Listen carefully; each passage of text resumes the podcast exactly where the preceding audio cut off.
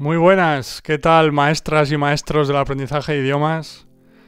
Bienvenidos, al, bienvenidos y bienvenidas al podcast El arte de los idiomas, en el que como ya sabéis voy a hablar de los... Voy a intentar desmontar los mitos, las creencias, eh, sobre todo limitantes más comunes que existen en el, en el mundo del aprendizaje de idiomas y que como siempre son consecuencia de, del tipo de educación que todos hemos recibido al respecto de los idiomas y del enfoque gramatical tradicional que me gusta llamarle. Y bueno, antes, antes de empezar con el, con el tema del episodio de hoy, quería recordaros como siempre que cualquier comentario que tengáis sobre este capítulo en particular, sobre no sé, sobre el podcast en general, cualquier idea para un episodio futuro que tengáis, no dudéis en, dejar vuestros comentarios si estáis escuchando este podcast en YouTube o una plataforma en la que se puedan dejar comentarios. Porque estaré encantado de responder a vuestras preguntas, lo primero, y además, como decía, me, estaréis dando ideas para, episodios en el futuro. Así que nada, gracias de antemano por eso. Y no dudéis en dejar vuestros comentarios, preguntas, eh, sugerencias, dudas, etcétera. ¿Vale? Muy bien. Entonces vamos con el, con el tema de hoy, el tema del episodio número 6, en el que quiero hablar de la inmersión. Sí, es decir, de, ir al, al país eh, en el que se habla el idioma que queremos aprender, ¿no? Pues eh, si queremos aprender inglés, pues ir a Inglaterra o Estados Unidos o Australia, ¿vale? Y la pregunta que me hago en el episodio de hoy es, ¿es la inmersión la mejor estrategia para aprender un idioma? ¿Qué pensáis vosotros? bueno, em, mi opinión al respecto es que puede serlo, ¿vale? Pero hay que tener cuidado. Hay que tener más cuidado del que se tiene en general. Me explico. Porque lo, veo constantemente en gente que dice, ah, es que quiero aprender inglés, eh, lo mejor es que vaya a Inglaterra o Irlanda o Estados Unidos, o Australia, Nueva Zelanda, etcétera o con campamentos de niños que los padres mandan a Irlanda, a Inglaterra para aprender inglés. Y como decía, hombre, al final, cuando, cuando tenemos un nivel intermedio o avanzado en el que nos podemos comunicar perfectamente, aunque haya mucho margen de mejora, probablemente sí que sea la mejor estrategia porque o sea, ya tenemos, tenemos ya herramientas, recursos para comunicarnos. Entonces vamos a estar expuestos al idioma, al idioma comprensible, que es la clave, durante todo el día. ¿no? Entonces, pues cada, cada vez que vas al supermercado, que quedas en un bar con amigos, que vas a cualquier sitio, ahora con la pandemia es más complicado, pero, pero bueno, ya me entendéis. O sea, cada actividad que realizas en la ciudad vas a estar escuchando tu idioma objetivo constantemente y además como ya estás en un nivel en el que puedes comprender las conversaciones, pues al final es la vida real pura y dura, ¿no? Entonces claro que va a ser la mejor estrategia. Pero la inversión per se, digamos, sin, tener en cuenta estos detalles, es peligrosa por lo que decía. Porque muchas veces eh, conozco mucha gente que se va a un país, por lo que decía, pues si quieres aprender inglés a Inglaterra, o francés a Francia, o, o el idioma que sea, ¿no? O chino a China, etcétera y hay veces que vamos con un conocimiento del idioma prácticamente cero, y ahí es cuando es peligroso. ¿eh? Porque claro, cuando empezamos desde cero en un idioma, nada nos resulta comprensible. Y menos aún conversaciones de la vida real, ¿no? Entonces vamos a estar escuchando el idioma constantemente pero como no entendemos absolutamente nada de lo que, están diciendo, es simplemente ruido para nuestros oídos, por decirlo de alguna forma. ¿no? Entonces no nos está ayudando a, aprender el idioma. Y en, ese sentido me acuerdo de mi primer año aquí viviendo en Polonia, que fue mi año de Erasmus, en el que, bueno, además de que eh, las clases de la universidad eran en inglés, eh, muchos de o sea, vivíamos con, con otros Erasmus que eran de otros países eh, y el, lenguaje, como el idioma común que utilizábamos para comunicarnos era el inglés también. Entonces, realmente no necesitábamos utilizar el polaco para comunicarnos, más allá de lo más básico para comprar en supermercado y cosas así. Y entonces, claro, eh, cuando estábamos en la calle o en diferentes sitios de las ciudades de Polonia, estábamos escuchando el polaco constantemente, ¿no? Pero claro, no entendíamos absolutamente nada. Era un idioma totalmente nuevo, ¿sí? para mí, o para nosotros, vamos. Entonces, ¿qué pasa? Que en mi año de Erasmus, estuve un, año, bueno, no un año entero, pero bueno, 10 meses viviendo en Polonia, es decir, en el país en el que se habla polaco, ¿no? Y en 10 en diez meses aprendería, no sé, decirte, 7 8 palabras sueltas, ¿no? que, gracias al contexto muy evidente las acabas aprendiendo. Pues eh, perdón, eh, una cerveza eh, y cosas de esas, ¿no? Entonces, lo, a lo que me refiero es que si si llegas a un país en el que se habla un idioma que quieres aprender, pero que no sabes absolutamente nada, pues es una experiencia muy chocante y puede, puede, acabar siendo muy frustrante además. Lo quiero decir yo, el año Erasmus no me preocupaba porque, como decía, no necesitaba aprender polaco ¿no? para comunicarme. Y tampoco es lo que necesitase ahora, porque la gente joven habla en inglés sin problemas, pero yo quería comunicarme porque es el idioma del país y por eso más adelante empecé a aprenderlo, ¿no? Pero muchas veces vamos a, la gente va a un país a aprender el idioma con el objetivo único, con el objetivo principal de aprender un idioma. Y cuando no tiene un nivel para, para entender las conversaciones de la vida real, eso lleva a mucha frustración, porque además, como decía, el principal objetivo es aprender el idioma. Y, ves que, que, no sé, que, sigues escuchando, pero no te enteras de lo que está pasando, no te enteras de las conversaciones. Claro, no te enteras porque no has llegado a ese punto todavía, simplemente porque no te has expuesto lo suficiente al idioma. O sea, quiero decir, cuando hablo de eso no me refiero... O sea, no hay, no hay, no tiene, no hay ningún problema contigo, ¿me entiendes?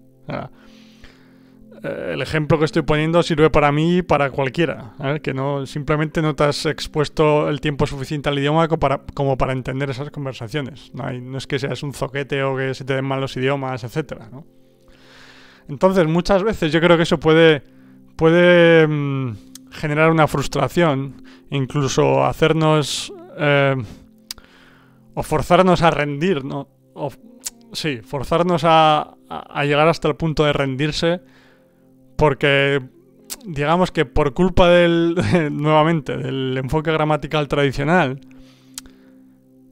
que nos, nos, mete algunas ideas confusas y erróneas en la cabeza, nos pensamos que deberíamos ser capaces de producir en ese momento, porque estamos viviendo en el país, ¿no? Pero como decía, simplemente no hemos llegado a ese punto todavía. Entonces, entramos en ese, en ese mundo, en ese círculo vicioso de culparnos a nosotros mismos, de que algo estamos haciendo mal, de que no se me dan bien los idiomas, etc. Y eso nos lleva a rendirnos muchas veces, en general, pero incluso más cuando estás viviendo en el país. Y por eso creo que es peligroso, ¿no? O sea que, desde mi punto de vista, la situación ideal es ir cuando, cuando ya tienes, no sé, cuando ya te has expuesto al idioma durante un cierto tiempo y tienes ciertos recursos para comunicarte o por lo menos entender las conversaciones. ¿no? O, bueno, quiero decir, si, si, vas empezando desde cero con un nivel muy bajo, eh, mi objetivo con este episodio es que, que, te des cuenta de que, de que te puede llevar más tiempo. No, de hecho no, te va a llevar más tiempo de que si no entiendes no pasa absolutamente nada, simplemente cómo funciona el proceso y más cuando estamos hablando de conversaciones reales en, la lengua nativa, ¿no? Entonces, tengo varios objetivos con este episodio, digamos. Uno es que si, si decides hacerlo cuando empiezas desde cero, primero, sé consciente de que puede ser peligroso eh, en, eh, cuando tienes ese nivel, ¿sí? Y una vez estás allí, date cuenta que no pasa absolutamente nada. Si si no eres capaz de comprender cómo te gustaría, etcétera. O sea, pues es, no sé, es un proceso, lleva tiempo, ¿no? Entonces, por eso, idealmente yo creo que la mejor opción es aprender un poco del idioma antes y llegar, a, llegar al país cuando ya tienes un nivel suficiente para entender las conversaciones o para comunicarte, aunque haya mucho margen de mejora, como decía, porque ahí es cuando, claro, tú tu aprendizaje ahí se va, se va a disparar porque, como decía, vas a estar expuesto al idioma constantemente. Y en este sentido hay, claro, otra, una última reflexión, es que cuando, o sea, todos, no, no sé, mucha gente me habla constantemente de ejemplos de, pues yo tengo un amigo que fue a Inglaterra y aprendió inglés y tal. Y claro, esto lo, quiero relacionar con otra idea que, hablo siempre, que es la idea de, que la clave para aprender un idioma es escuchar y leer, y que nuestra capacidad para hablar y escribir son, aparecen como consecuencia de ella, ¿sí? Y no, y no al revés, como siempre nos han dicho. Entonces, constantemente hay gente que me dice, pues mi amigo, mi primo, el que sea, fue a Inglaterra a aprender inglés y aprendió el inglés porque, porque practicaba constantemente, etcétera, ¿no? Es una palabra que me hace gracia, de practicar, porque, claro, ya he dicho muchas veces que cuando, cuando nosotros hablamos, o sea, durante el, momento en el que estamos hablando no estamos mejorando. Em, perdón. No estamos mejorando nuestra, nuestro conocimiento del idioma, sino que estamos mostrando lo que ya hemos aprendido a través de escuchar y leer, ¿vale? Entonces, desde ese punto de vista, claro, el, problema que veo es que la gente eh, se piensa que lo que le ha ayudado a esa persona es, la práctica o, el, hablar, él o ella, ¿no? Es decir, que, le damos el mérito a, la parte de, practicar, de hablar, como, como se llama. Pero claro, ¿qué pasa? Como digo siempre, directamente hablar no te ayuda a mejorar tu conocimiento, a mejorar tu, nivel del idioma, o tu dominio del idioma, sino que muestra lo que ya has aprendido a través de leer y, escuchar, como decía. Pero ¿qué pasa? En una conversación en la vida real, cuando tú hablas, generalmente hay otra persona que te va a responder, ¿no? Y entonces, ahí sí que vas a recibir información en el idioma objetivo, ¿sí? Y idealmente comprensible, claro, que es lo que necesitas, lo que te va a ayudar a, a seguir mejorando. Entonces, lo que realmente ayuda a esas personas que se van al país de origen, país de donde se habla el idioma que quieren aprender, a aprender el idioma, no es que practiquen el idioma constantemente, sino que, que están escuchando, tienen acceso a información oral y escrita más habitualmente.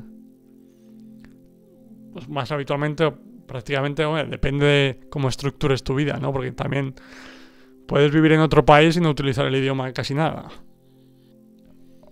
Pero suponiendo que sí que, sí que lo utilizas y que estás en situaciones en las que lo escuchas, quiero dejar claro que es, es la parte en la que esa persona está escuchando o leyendo la que le ayuda a seguir mejorando. Y la parte en que él o ella se comunica o habla es, es, digamos, la muestra o el ejemplo que muestra que ha aprendido a través de escuchar y de leer. ¿Vale? Entonces nada, simplemente quería, ese es el tema del que quería hablar hoy y decir que, que me parece una buena idea, especialmente en niveles intermedios y más avanzados, porque como decía, vas, a estar expuesto al idioma más habitualmente o con más frecuencia y eso va a disparar tu, tu aprendizaje, ¿no? Pero quiero dejar claro que creo que es hay que tener cuidado y puede ser peligroso, especialmente empezando desde cero absoluto o, con un nivel muy bajo, ¿no? Porque es que siempre, siempre escucho como es el consejo recurrente de si quieres aprender un idioma, vete al país en el que se hable, etc. Y como decía, puede ser muy interesante, es una buena opción, o sea, siempre va a ayudar si se hace de la forma correcta, pero es peligroso en determinadas situaciones, como decía. Entonces, la inversión per se, la inversión por sí misma, digamos, creo que es una buena idea. Como resumen, es una buena idea, pero dependiendo de las circunstancias. O sea, que hay que, hay que tener eso en cuenta, ¿vale? Y nada, esto es, esto es el, episodio de hoy. Espero que te haya gustado. Y como decía, déjame tus comentarios, qué piensas sobre, sobre este tema de hoy, o sobre los idiomas en general, cualquier pregunta, comentario que tengas. Eh, no dudes en, escribirme porque estaré encantado de leer tus comentarios y de responderte y, me darás ideas además, como decía.